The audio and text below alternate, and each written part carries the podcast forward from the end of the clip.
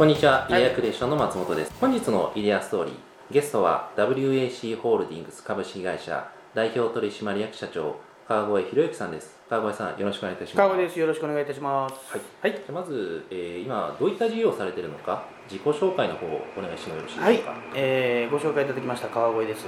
えー私はあのアロマ、まあ、天然アロマですね、100%の天然のアロマを海外から輸入してきて、それを日本国内の代理店、もしくはあの個人、方にお送りするというサービスをやっております。うん。まあ、月に1回定期的に交換することによって、はい。毎月の売り上げが確保されるとうん。いう、まあ、ビジネスというふうになってますね。うん。はい、天然アロマ。天然アロマ。あはい。なんか天然アロマでなんかよく消臭剤とか、うん。あ芳香剤っていうかな、なんかあまりない感じなんですか、うん、あの芳香剤と天然アロマの違いっていうのは、あの例えばはい。あのトイレに行ってなんかよくやる芳香剤の香りこれが、ね、ち気分が悪いとかはい。あとその車の中につけてる香りがうん。3つも4つもいろんな香りをつけると、えーちょっとなんかムカムカムカするなとか、はいはい。そういう独特の香りってあるじゃないですか、はい。天然じゃないものに関しては。じゃあ天然アロマはそれが一切ない。うんその証拠と証拠が例えばお花屋さんにお花買いに行きました、バラの花がある。スズランがある、いろんな花が並んでますよね、うん。そのお花屋さんに行って気分悪くなる人いないでしょ？はい。あれは天然の香りだからなんですよ。うん。その違いが大きくある。だからうちのうん、うちのアロマに関してはいろんな香りを玄関はこの香り、リビングはこの香り応接はこの香り香りを分けてはい。それが重なったとしても嫌な香りがしないっていうのがうちの最大の特徴かなと思ってます。うんその香りを、まあ、現時点でうん。日本国内でやっている企業っていうのはうちだけしかやってない。あそうなんですね。そうなんですね。うん。何種類ぐらいあるんですか香り？香りはね、まあ、日本国内で売ってるのは今販売させてもらってるのは大体50種類ぐらい。うん。ただ、あのーまあ、日本っていうのはかなりアロマに関して遅れてて、はい。ここ23年でしょ？あのて CM でアロマが出てきたのは、あまあそうですよね。アロマリッチとかいい香りとか、はいはいはい。あれ本当に23年だと思うんですね、うん。その前はずっと日本はアロマをやってなかった。うん。やっぱりアロマっていうものが一つのその贅沢品というようなうん。思考があった。はい。あともう一つはあの女性がつける香水、うん。これがやっぱりヨーロッパルイ・ヴィトンに始まって、はい。あのヨーロッパのファッションの文化っていうのが日本にやっぱり大きく影響してたっていうところから、アロマの入荷っていうのが遅れたんじゃないかなっていうふうに私個人としては、まあ、認識しているところで。ただ実はあの世界中ではもうすでにアロマっていうものは医療用具になってます。例えば日本でいうと漢方。漢方はい。漢方。漢方は薬屋さんに行ったら薬もらえますし、うん。病院に行っても漢方で処方されます。うん。海外はこの漢方の代わりにアロマが処方されるうん。というような形で認識していただくと分かりやすいのかなうん。と思いますね。うん。結構昔と比べると結構香り？うん。なんかもう香りをなんかたの、まあ、女性が多いのかな、うん楽しむライフスタイルって結構浸透は最近はもうしてきてる、うん、やっとね日本人が気づいてきたのかな要はそのまあヨーロッパのね、はいとある有名ブランドのなんとか5とかねなんとかなんとか言えないけどなんとか5とかそういったものを身にまとっている女性の方って昔は結構いらっしゃったんですよね、はいバブルの頃は、はいでもそれが日本人の体質には合わないっていうことがみんな気づいてきたんですよ、日本人っていうのはあの基本的には香りの少ない匂いの少ない人種、うん。で欧米諸国の人間香りにあの人たちっていうのは別に差別でも何でもないんですけれども体臭がやっぱり強い。強いし入浴をするっていう習慣がないんですよね。うん基本的にはあのお風呂に入るとかシャワーを浴びるっていうのも日本人のようにまめにしないですし、そのまま寝る、うん。そのまま起きる土足で上がる、はい。そのででも体が臭いから香水でごまかす。うん。だから匂いの上にマスキングっていうんですけど臭い匂いの上に強い香りを乗せてそれで匂いをごまかすっていう作業をずっとやってたのがヨーロッパなんですよ。ただ日本人はもともと匂いがないのではい。体臭がないので、はい。そこまですると匂いがどうしてもきつくなってしまう。ん。う、だったら天然のアロマ。うん。アロマっていうと花だけじゃないんですよね、はい。実は木であったりとか、あと土であったりとか、うん葉っぱであったりとか、はい。そういったものから抽出した天然の香りを体にまとうと、うん。それによって逆に人間自身の本来持っている免疫効果を上げるっていう作用もプラスアルファされて、うん。健康には最高のうん。ものなんじゃないかなと、うん。うん、結構香りになんていう効果っていうか、うん、具体的にどういう効果が、あのえ。香りっていうのは、はい。あの人間っていうのは五感があってうん。視覚嗅覚はい。聴覚触覚。はい、あとなんだっけ？視覚視覚ですね、あのこれのランクっていうのがあるんですよね。ランク？ランク。何が人間があの一番、えー脳に直接はいはい。の働きかけるかと、はいはいえーまず1位。はい。はい視覚、視覚、うん。はいはい。2位が嗅覚。嗅覚。3位が味覚。あ違う。聴覚。はい。で4位が、えー味覚はい。5位が触覚。はいはいっていうことははい。飲食店に例えば行ったとしますよね。はい。はいそしたらまずいい音楽が流れてる。はい。あいい音楽じゃない。あごめんなさいね。まずお店が綺麗である。うん。これがまあ1位ですよね。視覚はい。で2位はうん嗅覚なんですよ、うん。あいい香りがしているな、うん。これが2位。うん。で3位が聴覚あいい音楽流れてるななんかこううん過ごしやすいな、うん。これが3位。うん。4位が味覚。うん。でラストの5位が触覚。ということはそのお店うん。大して美味しくなくてもいいってことなんですよ。あそうですよね、うん。え四番目でしたっけ？4番目、はいはいはい。まず綺麗でうん。いい香りがしててうん。でいい音楽が心地よい音楽が流れてる、うん。これでほぼほぼの飲食店は売り上げが上がるはずなんですよ、なるほどなるみんなやっぱりこの味覚味覚味覚っていうふうに言ってしまうんで、うん。どうしても店が汚かったりとか、特に私九州出身なんですけどねうんはい。九州の方のラーメン屋とかはもうとにかく汚いところがうまいだろうとか,、うん。なんかトンネルズさんが最近テレビでやってますけど、うん。実はそうではなくって、うん。お客さんが広く多くのお客さんがうん。一番馴染みやすいっていうところはやっぱり、とにかく綺麗でうん。いい香りがして、えーいい音楽が流れてる、これが一番、うんユーザーお客さんに対してうん。訴えかけられる要素うん。の三原則っていうことなんですよ。ね、なるほどね。その真ん中を担ってるのが嗅覚嗅覚。ということなんですよ、うん。それはマーケティングの部分にもそうですね。つながってくる。はい。うちの得意としてる部分が、まあ、アロママーケティングって言われてるところで、アロママーケうん。あの例えばあの本屋さん。はい。本屋さんに行きますと蔦屋さんとかうち使って使わせてもらってるんですけどね。はい。あの蔦屋さん入ってあの暇でね目的がなくってうん。何が最近入ってるのかなと思って見に行ったりするじゃないですか、はいはいで自分の好きなコーナー例えばアクションが好きだったらアクションのコーナーに行って、はいはい。あこれ見たなこれ見たなこれ見たなとかいろんなことやってると、うん。なんかトイレに行きたくなりません？うんなりますよね。まあ本屋とかもそうですよね。本屋とかそうでしょ？ああれってストレスなんですよ。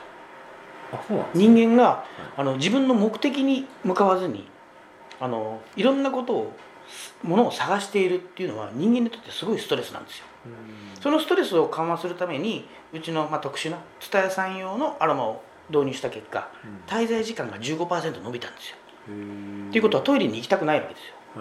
女性だったらその蔦屋さんのトイレに行くよりはやっぱ自分の家でねうん。トイレに行きたいと思うじゃないですか、だからそこで滞在時間が伸びると売り上げも何パーセント伸びますよっていうのがうちのアロママーケティングの基本。うんこれは日本ではほとんどされてないんですよ。はいはい。でも海外ではほとんどほとんどがされてる。これを全部持ってきたのが例えば日本のコンビニエンスストうんアあのまずガラス橋ガラス張りはい。のところに本が並んでます。はい。で立ち読みをしてます。はい。この人たちはみんなその目的がない人たち。うん。だからその先には必ずトイレがありますよね、うん。でお客さんからするとガラス張りだから、うん。中に人がいるから安心感がある。はいこの2つがコンビニエンスストアの売り上げの、まあ売り上げが伸びていく必要とされている部分なのかなと、うん。あともう一つはあのーコーヒーショップコーヒーショップじゃないあのあのドーナツ。はい。あのーミスタードーナツさんだったりとか、まはい。ああ欧米ではやっぱダンキンドーナツさんが一番人気があるんですけど、ダンキンドーナツさんでは必ずコーヒーを炊いてます。はい。であのその中に入っていって実際にドーナツを食べてもらうと分かると思うんですけどはい。中でドーナツを食べている人うん。お女性の方がいらっしゃいます。はい。帰る時に別の袋を必ず持ってるんですよ。お持ち帰りの袋を、はいはいはい。これはなぜかというとコーヒーっていうのは穀物を取りたくなる作用がある。そういう性質を持っているアロマなんですよ。うん。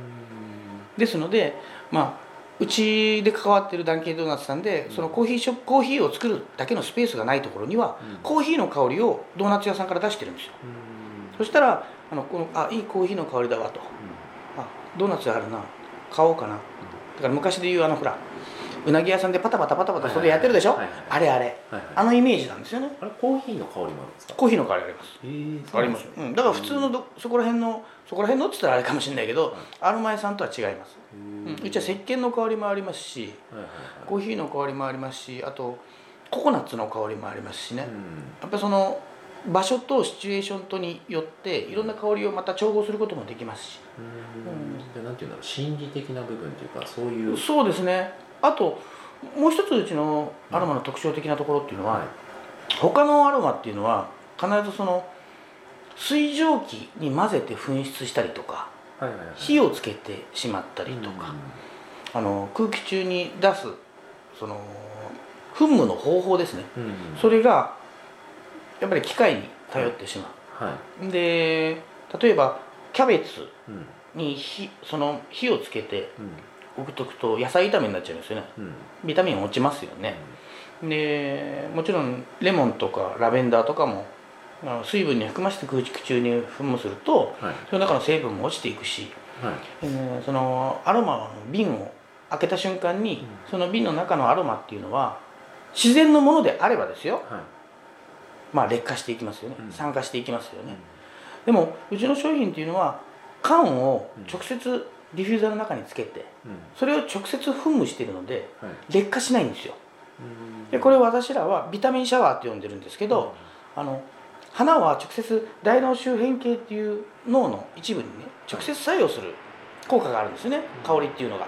ただそれだけはそれだけだったら他のアロマと多少まあうちの方が高級なんですけどあまり影響はない。うん。ただうちのは体に直接触れることによってビタミンシャワーっていううん。特別な効果がある。うん。本当の生のアロマを空気中から嗅覚だけでなく肌からも取り込んで心も体も健康になっていただく。うん。そういう作用があります。うん。今導入されている企業は先ほど、えーうん。どうでスタイさん。スタイさんでした、うん。他はどういったあとジム系さんジムですね。あの、はい。ジムって言ったらあのゴールドジムさんであったりとか、うん。あのフィットネスクラブ。フィットネスクラブが多いですね、あのフィットネスに通われているところからのあフィットネスさんからの一番のその多い問い合わせっていうのがはい。どうしても更衣室が臭いんですよあーはいはいはい。であの家に帰っても洗濯するのが面倒くさいんで、そのトレーニングのウェアうん。をそのまんまロッカーに置いて帰られる方が、うん。うん、かなりいらっしゃる。うん。そしたらやっぱりどうしても汗の匂いがそのまま染みついてロッカーが臭くなるそこをまあ全く無臭の状態にうん。変えるとへいう作業とあとダイエットにはご承知のようにグレープフルーツとか柑橘系がすごくまあ効果があるということなので、ランニングマシンの近くにうちのアロマをディフューザー設置させていただいてあのダイエット効果もうん。一緒にこうパワーアップしていただくというようなこともやってますね。なん。かやる気の匂いみたいなのあったりするんですか？ありますよ。あります。あとね、あの日本ではまあ賛否あるかと思うんですけど、まあ海外ではあのカジノ、家事のカジノ、カジノで、はい。そのカジノをしている人が熱くなる香り。であったりとか、そういう香りはありますね。えーえまあなんでしょう。熱くなってどんどんかけちゃう。どんどんかけちゃう。香りって本当にね、奥が深くって、はい。その男性がやっぱり女性に対してすごくムラムラする香り。であったり、はい。それはまあそのイランイランっていうインドネシアのけ新婚初夜の時に使う香りなんですけどはい。そういったものとかもありますしね。逆もあるんですか？逆もありますね。全くダメになる香り。へえじゃあ企業側はやっぱじゃあ導入目的としては、うん。うん。それをまそうですね。売上アップですよね、ううんちはそのうちの商品の売り上げが上がらなかったら、うん。あのまあ、撤去してもらっても全然構いませんっていうスタンスでやってますんで、あの例えばい一つの例で言いますと、はい。あのカラオケボックス行かれたことありますよね、はいはい。カラオケボックスってそのタバコを吸わない方からすると、うん。前のお客さんがタバコを吸ってたりするとねすごくね嫌なスペースなんですよ、でホテルにもね喫煙ですか喫煙じゃないですかみたいな、うん。でどうしてもその喫煙きタバコ吸わないんだけど喫煙しか空いてなかったらその喫煙のとこ止まるじゃないですか、その時の匂いっていうのはすごくやっぱり吸わない方にとってはき苦痛な香りで、確かにそうですね、うん。はい。いやその中に空気清浄機をつけて、うん。えー中のタバコの匂いを消そうと思っても、はい。やっぱ相当な費用がかかると。うんじゃあ滞在時間を延ばしてもらうのが一番のカラオケボックスの、うん。延長が一番の利益になるものですからはい。延長してもらおうと思うためにあのソファーをちょっと高級にしてみたりうん音響にすごくお金をかけてみたり、うん。そういういろんなことをされてるんですよね、うん。でもそれってあくまでもその一瞬その瞬間瞬間で人間は飽きてしまうんですよ、うん。じゃあその同じ効果をうちのアロマ1本でうん。やりましょうかっていうことでもう今チャレンジしてますので、うん。それも間もなく結果が出ます。うん。でこれも間違いなく好転するうん。作用にはなると思いますので、うん。実際に、あのー銀座六本木の高級クラブさん高級クラブさんにも打ち付けてるんですけど、うん。やっぱり延長のお客さん増えてる。あそうなんですね。ということになってますよね。ああなるほどね、うん。あ延長効果みたいなそう延長効果。やっぱり居心地がいいのでその滞在率が伸びていく。はいはいはい。っていう効果ですよね。あのーわざと私の会社のこの椅子って革張りの硬い椅子にしてるんですよ、あこれですか、はいうん、はいお客さんに早く帰ってもらおうと思っあそうなんですね。てでもはい。長くいるんですよ。はい居心地がいいから。だからもう一つここに椅子用意してるじゃないですか、はい。これ柔らかい椅子なんですよ、はい。変わらないんですよほとんど。うん。体感的に、うん。次来られた時こっちに座らせるんですよ。うん。でも全然変わらないっていうのは、うちにはやっぱりこのアロアロマがついてるんで。今香り出てるんですか？出てます。入ってきた瞬間は分かるかもしれないんですけど、うん。その入ってくるとどうぞ体に慣れていくので、これ実際単価っていう導入の単価はいくらですか？価はディフューザーソリューションまず機械と中身が一つずつ別々で1万円ずつだから2万円ですね。うん。で中身は毎月1万円で交換させていただくと。うん。ただそのそれはあくまでもメーカー希望小売価格で、はい。代理店さんが金額を決めていただくっていう形にしてます、うん。日本には独占禁止法というものがあって、はい。うちがこの金額で売れっていうことはできないんですよ、うん。ただ商品価値としてはまあ毎月1万円の価値はあるということでその金額を設定させてもらってます、うん。なるほどです。ねうん。わかりました。はい、じゃあえっと企業以前のですね、うん。ちょっと若い頃からのうん。えーどういった経緯があってですね、うんえー今に至ったのか、うん。ちょっと時系列に川越さんのストーリーをちょっとお伺いしてもよろしいでしょうか？放送でなかなかできないことばっかりになっちゃう。もう全然もうぶっちゃけてるんです 私ね宮崎の、はい。九州の宮崎出身でねはい。でうちの親父が、まあ、かなり有名自分で言うのもなんだけどかなり有名な武道家柔道の武道家なんですね。へえであの、まあ、まあ本人が聞いてても大丈夫なレベルで言うと、は井上康生。はいはいはい柔道の、はい。康生はうちの道場の一番最後の卒業人なんですよね。私からすると康生は孫弟子弟弟子かな。あ柔道もやられてた私柔道やってましへたー。で生まれた時から私柔道部だったんで、はい。まあ親父がその世界チャンピオン27人育ててるんで、はい。えすごいですね。うん、まあ柔道はねそこそこやってきたんですよ。ね、へでもまあまあ体力の限界っていうのが早かったっていうのか見切りが早かったっていうのか、はまあ中学の時に、まあ、どうしてもその柔道がもう嫌でいうん。嫌で嫌でしょうがなくってう、んでそれをクリアするために、うん。まあ親父には納得していただしてもらわなくちゃいけないんで、うん。まあ、宮崎では一番と言われてる高校に一生懸命勉強してうん。それこそ本当に1日10時間以上勉強したと思うんですよね家で、あじゃあ頭良かったんですねうんまあ勉強勉強すれば誰だって、ね、試験はできるようになるので、はい。それで高校に通ってう、ん。でそれで大学に行ったんですけど、はいあの大学に行って、あのーまあ、将来的にはなんかこう政治家になりたいなって思ったんですね。あのその時やっぱり政治っていうものがどんどん混沌としてきた時代があって、その政治家になりたいと、うん。ただ政治家になるためにはある程度の法律は勉強しておかなくちゃいけないし、ある程度の人脈も作っておかなくちゃいけない。ということでその政治家の勉強をしながら、うんうん。えーいろんなことを病まあでもこれからの世界社会っていうのはまあ高齢化社会になるというのは分かってたんで、はい。病院と、はい。それもその高齢者の多い病院うん。昔は療療養型病床群って言ったんですけど、あのそういうリハビリのうん。メインの病院に就職させてもらって。でそこから18年か、はい。18年で、まあ、理事までななりました、はい。でその後その病院に勤めてた時にいはいなんかなあの受付の待合時間であったりとか、うん。そのお客さんでも利用者様か、うん。利用者様のそのクレームっていうのの対応をする時期があってうん。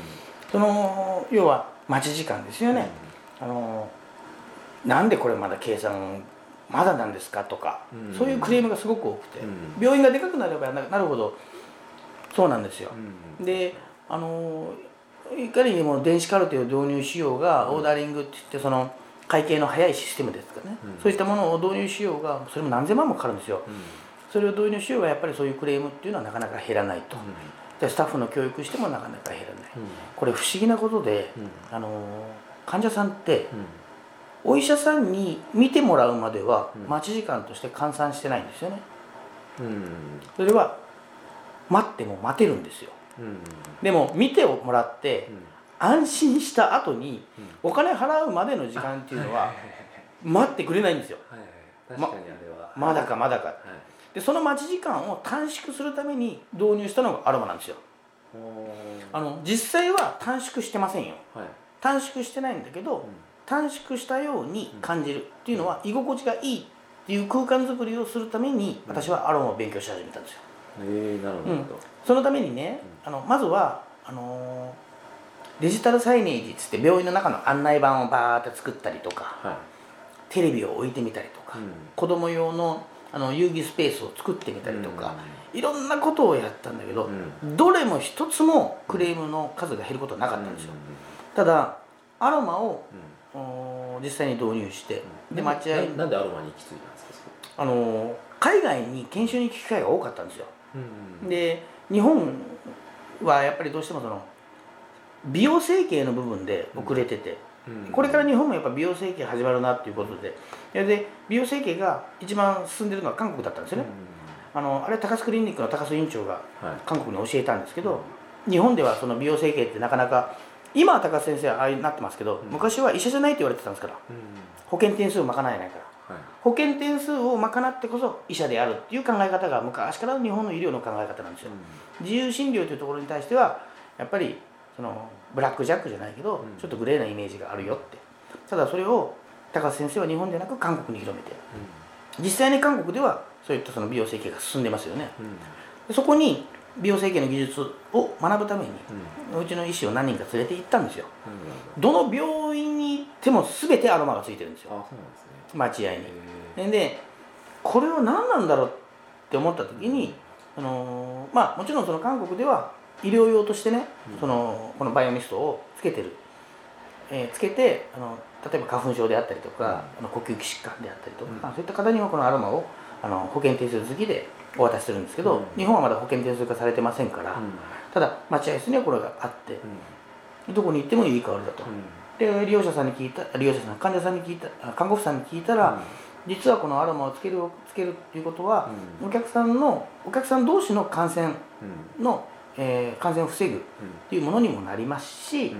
あの待ち時間っていうものを軽減させる作用もうん。ありますよっていうことを言われたんですよ。うん。で日本でじゃあこのこのアロマを使えば風邪が治りますよとか、これやるとそのインフルエンザがうつりませんよとか言うと、はい。すぐ薬事って引っかかっちゃうんですよ。うん。だから私らは一つ一つ実績を積み上げながら、えーまあ、気持ちじゃない。うん。気持ちじゃなくって、うん。実際にこう聞いていってますよっていうことをやさせていただこうかなとうん。いうことで今進めているところですね。うん。とあるあの野球のはい。もう高校野球の寮があるんですけど、まあちょっと有名な高校なんですけどね、はいその高校は寮の中にうちのアロマをつけてるんですよ。はいはいはい。でもう3年前からつけ始めてるんですけど、うん。各寮の寮室ですね。うん。4人部屋の部屋の中にうん。1, 本ずつつけてるんですけど、はいはい3年前から1人もインフルエンザのノロウイルス出てないんですよ。これは私実績だと思ってますね。はいはいはいであの希望の方はその寮にご案内させていただいて実際こうなんですよっていうことを出させていただく。これは何よりも子どもたち3年間その寮の中で生活している上で、大切なその野球に打ち込んでる子どもたちの出場機会であったりとか、そういったそのそういったものを奪う、ん。そのインフルエンザであったりとか、ノロウイルスであったりとか、うん。そういう感染症から私はその子どもたちを守っているっていう自負はありますね。うん。なるほど。うん。でそれで病院でそのアロマを導入してそうです。で、えーなんだ改善していったと、そうです。でこれをやっているうちにこれすよその病院にも教えたいなと思い出したんですよ。うん。でそのよその病院に教えたいなって思ってはい。でまあなかなかすぐ辞めるっていうわけにはねうん。ずっと続け続けてきた病院もありましたしはい。ただまあうまいことうん。円満に退職することができてうん。そこからあそれで独立が独立しましたね。ああなるほど、はいで独立したはいいもののうんそのアロマを本当に扱えるかどうかっていうのがまだ定かではなかったのでうんで何回も韓国に足を運んでうん。その企業さんと打ち合わせをさせていただいうん。て5回交渉して5回目でやっと総代理店になっていいうんというお墨付きをもらったのでうん。今は私が日本国内の総代理店としてうん。このアロマを扱わせてもらってます。総代理店ってちょっとお伺いしたいんですけど、うんまあ5回行ったと思うんですけど、うん。どんな感じなんですか？結構簡単だったりとかいやあのお金もそうですし、あのー私のバックボーうん。ンもかなり調べられますしうん。やっぱりその結構厳しかったですね。うん。で各国に1個しか代理店を置かないところなんで、うん。実際に日本は私のところですけど、うん。インドうん。インドネシアタイはい。あとマレーシアオーストラリアはい中国、はい。えー中国2つあるのか、うん。だあとインドインド。インドはニューデリーに1個ある各国に全部1個しかないんですよ。仕入れ仕入れ先は。はい。でそこからここその各国々の代理店さんに卸していってるんですよね、うん。うちはちょうどこの代理店になったのが5年前なんですけども、はい。その私よりも3年後に独立されたそのインドのうん。このバイオミストインバイオミストインドっていうところが、はい2年2年間ではい。年商が100億いきましたもんね。すごいですねお前何言って何やってんだよって韓国人に言われますけどね。はい。へ そうそれで独立して、まあ、今に至るって感じですかね。うん。ただ昔から、あのーまあ、うちの親父が、まあうんまあうん、日本国内ではほとんど知らない人がいないぐらいの柔道家であったっていうのもそうですし、えうん。その周りにも、まあ、後ろにあるように原監督巨人の原監督であったりとか、プロ野球の選手等々は交流がかなり深かったので、うん。まあ、その人づて人づてっていう形でいろいろビジネスを展開していって、うん。でやっと今ご飯が食べれるぐらいになりましたね。うん。あれちちなみに総代理店ちょっとまた戻るんですけど、あのうんなんかコツっていうかプレゼンだったりとか、うん、なんかそういうのあります？代理店に向けてですか？代理店募集代理店を取得するために。あそれはもうやる気と根性ですよね。やる気と根性。さえあれば、はい。まあ、基本的にはうちは商品力には自信があるので、はい。もうほとんどのところが受け入れてくれると思います。うこれあの売れないですね売れないですねって言ってるところは、うん。営業をしてないところっていうふうに私は踏んでますので、んうん。なるほどね、うじゃあ実際総代理店になりましたと、で日本で展開し始めますと、うん最初からもうあれですか順調にいった感じですか？そうですね。最初はあとりあえずその商品の良さと安全性を分かってもらいたいということがあって、で北海道から沖縄までの私の病院自体の仲間、うん。だからお医者さんであったりとか、理事長であったりとか事務長であったりとか、うん。そこの方々にとにかく安くうん。卸させてもらって、うん。体感してもらって、うん。で安全性を担保した上で、うん。この病院も使ってますよということでまず安全性が担保できるじゃないですか、うん。それをデータ取りするとやっぱり時間かかっちゃうので、はい。まず病院の中で使って安全性を担保した上で、うん。いろんな企業さんにうん。アプローチをかけていって、なるほど。で最初は身近な人脈そうですね。から導入してもらって、うん。で実績作って、うん。でここもやってますやってますよってうん。広げていった、そうです。うーん。結構あの最初のアプローチ、うん。新規の人うんうん反応はどういう感じなんですか、うん、うん、やっぱり真新しいものなんで、うん。ちょっとこの匂い強いなとかうん。これなんか目がチカチカするなとか、目が近いうん、でも絶対うちのアロマのせいじゃないんですけどね、はい。はいそういったことを言われる方もいました、うん。でも実際に長いことつけていくと、はい。良さがやっぱり分かってくるんですよね、うん。なるほどですね、うん。はいなんか大変なことはありまし大変なこと、うんやっぱり。順順調そうな感じを、あのーうちが順調でもはい。取引先が順調でなかったりすると、うん。やっぱりその被害っていうのは被ることになりますから。うやっぱその商品を卸したけどそのお支払いがなかったり、んうん。うんそのっていうのがやっぱり一番大変ですよね、うん。ま100万200万じゃない何千万っていう単位の金がそのまんまなくなっちゃったりとか、はい。そういったこともありますし、うん。うん。やっぱり取引をやっていく上でのリスクっていうのは対会社対人やっぱ人じゃないですかね、うん。自分がいくら普通にね真面目に真面目に一つ一つコツコツコツコツ、あのー誠実にうん。車の運転だってそうでしょ。はい交通マナーを守ってうん。ずっとちゃんと運転してるのに、うん。横から大型トレーラーが居眠り運転で突っ込んできたら、はい。もらい事故になっちゃうわけでしょ、うん。だから常に周りには危険があるっていうことを感じながら日々今動いてますね。うん。ご自身ではその商品が受け入れられた要因？ってうん言ったら。やっぱり安価ですよね。安価、うん。よその商品と比べると、まあ、平均して、まあ、月当たりの同じ平米数で考えても半額以下でありますし、あとやっぱり電源コードを使わない、だからどこでも設置できますよね。電池ってこと電池です、はい。乾電池。うん。でこの乾電池も2年間持ちますから、うん。ほとんど大丈夫、であとこのディフューザーももしうちの、あの機械の故障うん。で壊れた時うんは100%無償交換なんですよ。うなんただで交換しちゃうの。それだけ壊れないという自信があります。はいはいはい。あともう一つあの、これも多分世界でうちだけだと思うんですけど、はい。このアロマ1個1本、うん中につけるアロマなんですけど、この1本がもしもし爆発したらと。か、爆発はいはい。うん。でもしそのこのアロマを吸うことではい。体調がおかしくなって入院しちゃったりとか。うんそれに対してうん。1本あたり1000万円の保険に入ってるんですよ。これは世界でもうちだけだと思いますはいはいはいはい。そういうその安全性ともしやった時の危機管理、うん。やっぱりまあ、が考えられる限りでうん。担保されてるのっていうのがうちの商品だけなんじゃないかな。まあじゃあ安心して導入もできる。そうですね。うん。あと100%天然アロマなんで100%天然アロマって歌ってるところにもうん。100%天然アロマじゃないところもいっぱいありますから。ありますね。へー100%天然アロマの蓋を開けてそのまま置いといてそれで腐らないって考えられます？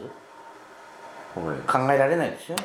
だってパンダって外に出しちゃったら3日でカビちゃうでしょ、だから私のは100%天然アロマってはっきり言い切れるんですよね、うん。そのために缶を密封してあるんですよね。うん。結構多いんですかそれは？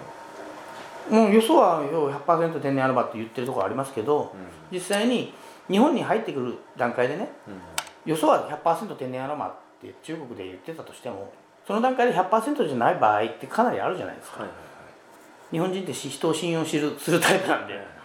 でもうちのは、まあ、作作る段階から100%天然アロマでやってますんで。うーん。なるほどじゃあですね、うん。えーちょっとこれから起業したい方向けなんですけども、ちょっと起業したいんですけど、うん。ちょっと何のビジネスをやっていこうかなっていう、検討している段階？うん。うんの人向けに何かちょっとアドバイス的なものがあれば、うん、あのー他の人がやっていることでうん。もっとこうすればいいんじゃないかなと思ってるのがうん。一番いいのかなと思いますね。ほうん、私のはアロマはやってる人いっぱいいたんですよ。どはい。ただその制約的なうん。あのこ日本の厚生労働省であったりとか、うん。その医療機関であったりとか、うん。いろんなところからのいろんな、ね、制約があったんで、うん。伸びなかったというところがあるんですよねはい。実は。うん。だから今うちの商品も医薬品ではなくて、雑品として扱わせてもらっている。だからまあ輸入の経費は安くなってるんですけど、はい。ただその今後そのいろんな、ね、独立したりしたいろんなことをやっていきたいという人はうん。ニュービジネスって考えるんじゃなくて、うん。今あるビジネスを、うん。えー自分なりに量化させてう低いコストん。でやっていくっていうのが一番近道なのかなうんと思います、うん。やっぱり一から考えて全部自分の思う通りにいくかというと、うん。実はそうもいかなかったりすることが多々あるので、うん。先輩方がこ作ってくれた、うん。その道筋にうさらに強固なものにして高速道路にしちゃえば、うん。ビジネスっていうのはうまくいくのかなって思いますね。うんなるほど、はい。ありがとうございます。はい。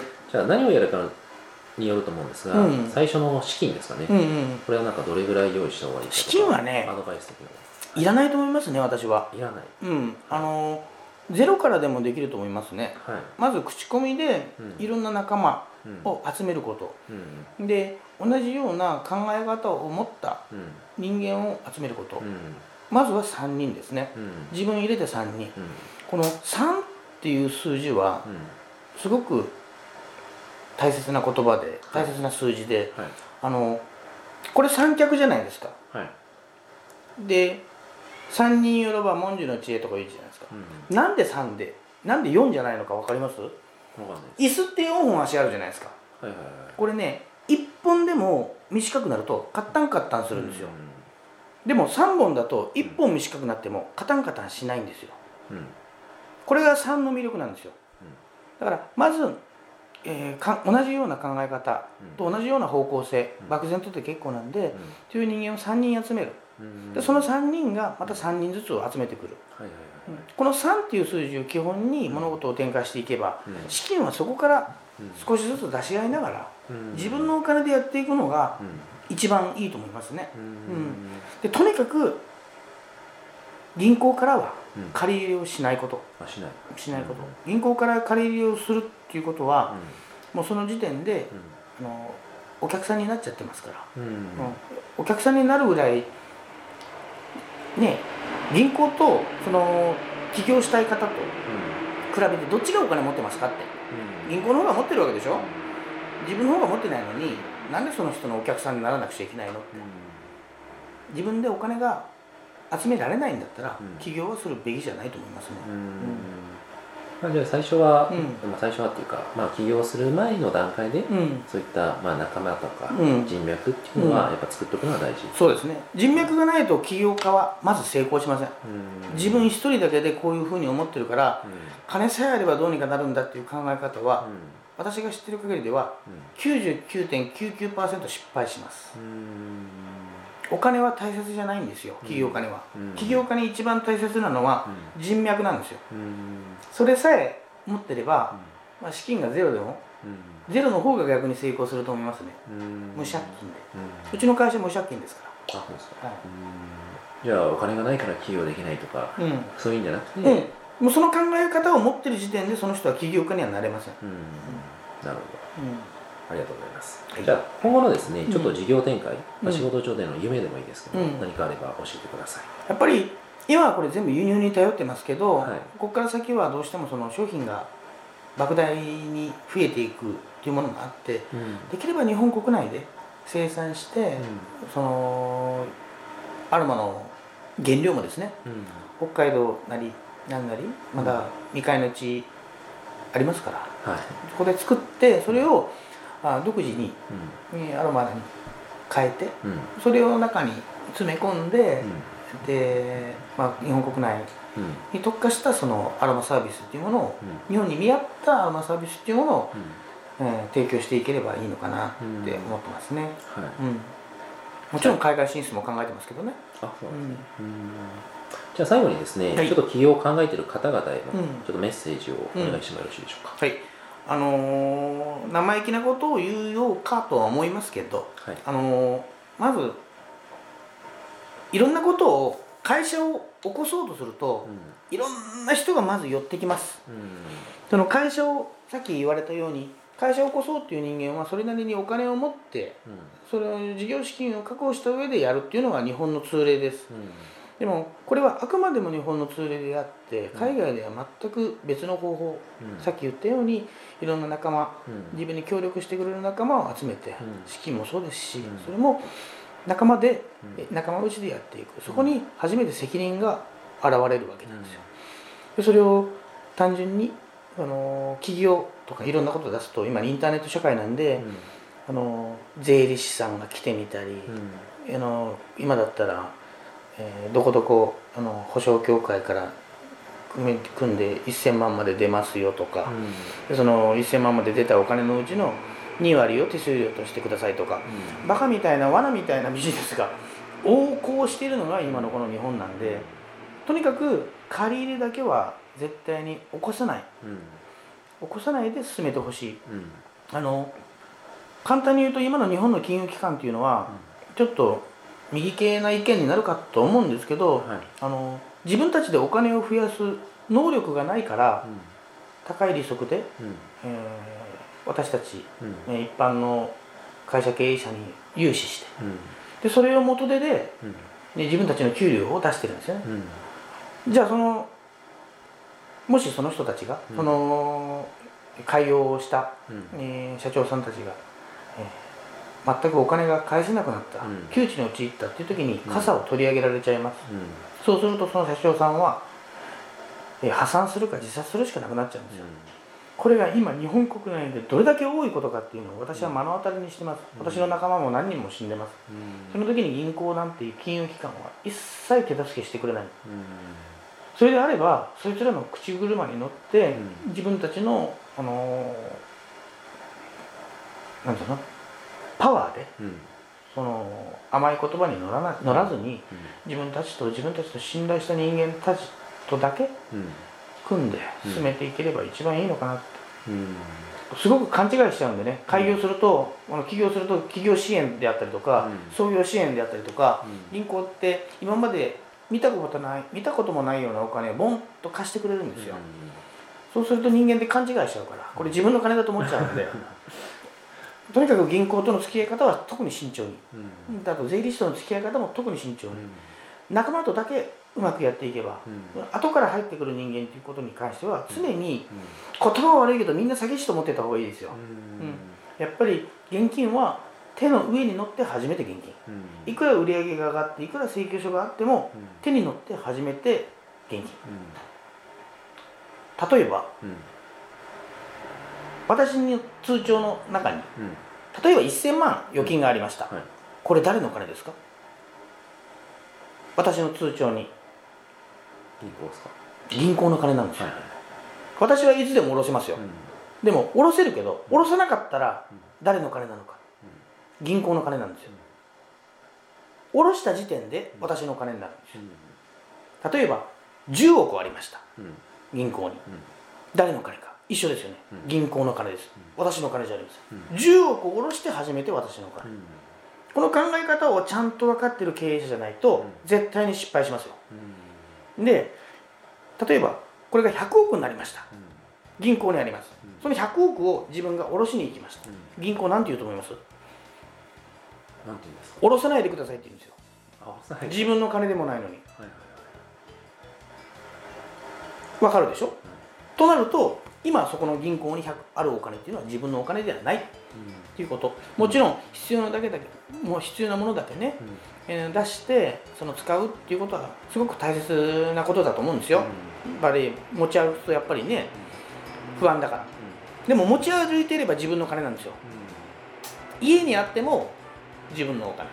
銀行にあると自分の金じゃないんで。そこだけは注意してねはい。考えてもらえればいいのかなと思いますけどね。はい。はい。ありがとうございます。はい本日のゲストは WAC ホールディングス株式会社代表取締役社長川越博之さんでした。ありがとうございました。どうもありがとうございました。